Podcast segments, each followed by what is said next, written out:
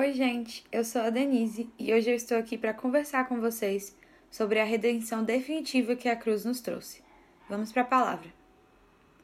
Romanos 6, dos versículos 6 ao 11, diz bem assim: Sabemos que nossa velha natureza humana foi crucificada com Cristo para que o pecado não tivesse mais poder sobre nossa vida e dele deixássemos de ser escravos.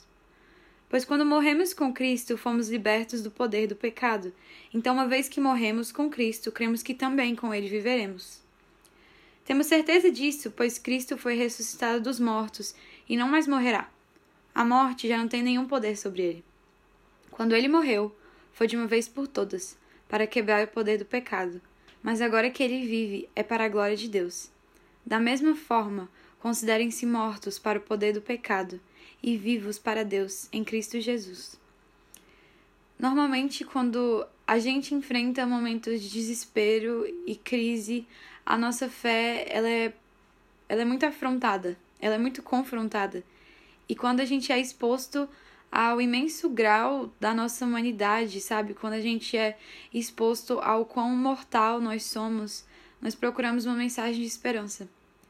E a obra redentora da cruz é, sem dúvida, a maior mensagem de esperança que nós poderíamos contemplar. A verdade é que o Evangelho é muito simples. Jesus veio, ele morreu, ele ressuscitou, ele subiu aos céus e ele vai voltar. Nós complicamos demais as coisas, mas Jesus já cumpriu tudo o que ele havia proposto. A sua morte já nos trouxe restauração. A boa notícia já foi anunciada. Cristo Jesus é o caminho para o Pai. João Batista, ao encontrar Jesus pela primeira vez enquanto estava pregando no deserto, ele é graciosamente revelado pelo Espírito Santo. E ele declara, assim que ele vê Jesus, esse é o Cordeiro de Deus que tira o pecado do mundo. A gente precisa voltar a nos alegrar nessa simplicidade. A gente precisa voltar a nos alegrar em como o Evangelho é simples e em como a mensagem da cruz é poderosa. Para viver o Evangelho na completa e total plenitude que ele pode nos oferecer, a gente precisa tomar duas atitudes. E a primeira delas é a gente precisa parar de viver como se ainda houvesse condenação sobre nós.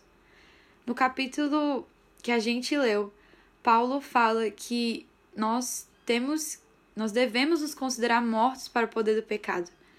De uma vez por todas, ele diz: a morte, ela foi vencida e o peso que nos oprimia foi retirado e cravado na cruz. O próprio Paulo, ele pergunta: morte, onde está o seu aguilhão? Onde está a sua acusação? A nossa vitória ela foi comprada com um preço que ninguém mais poderia pagar. Por que, que a gente ainda vive como se fosse escravo do pecado, porque nós continuamos dando ouvidos às acusações que são feitas ao nosso respeito. O próprio apóstolo Paulo fala no capítulo 8 de Romanos que não existe nenhuma condenação para aqueles que estão em Cristo Jesus. Ninguém, absolutamente ninguém, pode acusar aqueles que foram escolhidos por Deus, porque o próprio Pai nos declarou justos, o próprio Pai tem prazer em demonstrar misericórdia.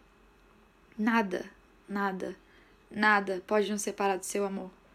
Se a morte ela não tem e ela não teve poder sobre Jesus, ela também não tem poder nenhum sobre nós.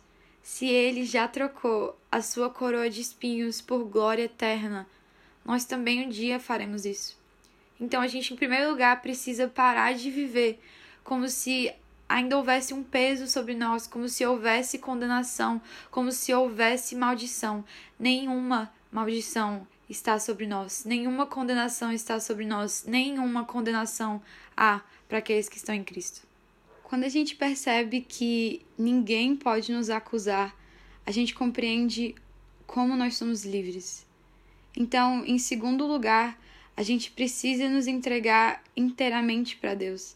A gente precisa escolher gastar nossa liberdade, gastar nossos dias aos pés dele.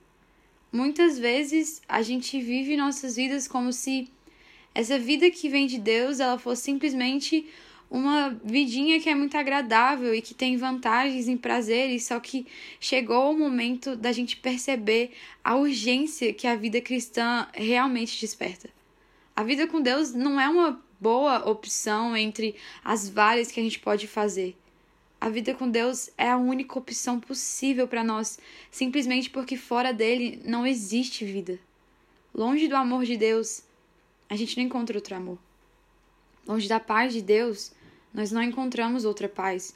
E longe da alegria de Deus, não existe outra alegria. Nos entregar inteiramente a Deus é perceber que nós precisamos viver para a glória dele, porque essa é a única vida inteiramente plena. Nos entregar inteiramente a Deus é viver uma vida que tem como principais objetivos conhecê-lo e fazê-lo conhecido. A gente pode tomar o próprio apóstolo Paulo como exemplo para entender como a vida de uma pessoa que compreende o Evangelho é diferente.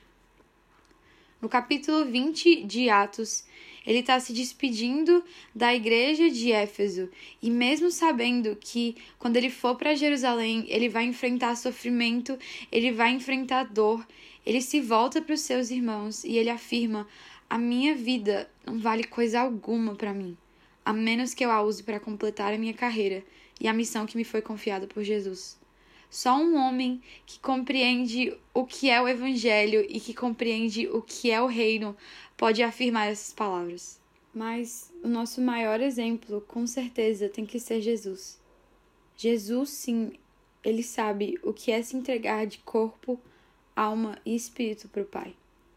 Em Filipenses 2, no versículo 6, Paulo escreve que, embora sendo Deus, ele não considerou que ser igual a Deus fosse algo a que devesse se apegar.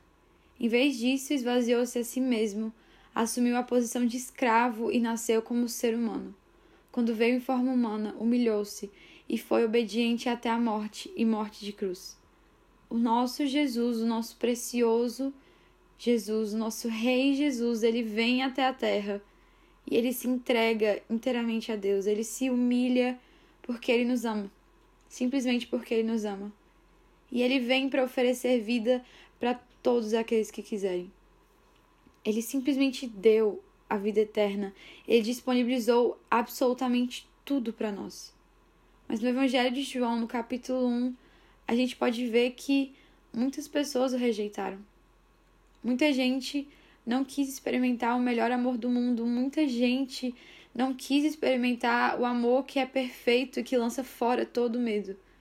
Mas independentemente de onde você está na sua caminhada com Jesus, eu quero dizer que esse mesmo João, ele fala no versículo 12 do capítulo 1, a todos aqueles que crerem em Jesus e o aceitarem, ele dá o direito de se tornar filhos de Deus. De uma vez por todas, ele nos dá o direito de nos tornarmos filhos de Deus e viver esse evangelho em toda a plenitude que ele pode nos dar. Então, se hoje, ao olhar para a sua vida, você não consegue enxergar a manifestação de um evangelho pleno, sabe? Se você olha para tudo aquilo que você tem vivido e é impossível ver o reino se manifestando aqui na terra através de você, eu te convido a fazer essas duas coisas. De verdade, elas são tão simples, mas elas são tão poderosas. Pare de viver como se ainda existisse condenação sobre a sua vida profeta Isaías nos fala que Jesus levou sobre si todas as nossas dores. O castigo que nos traz paz estava sobre ele, e pelas suas pisaduras, pelos seus machucados, nós fomos sarados. Depois que você fizer isso, se entregue inteiramente para Deus.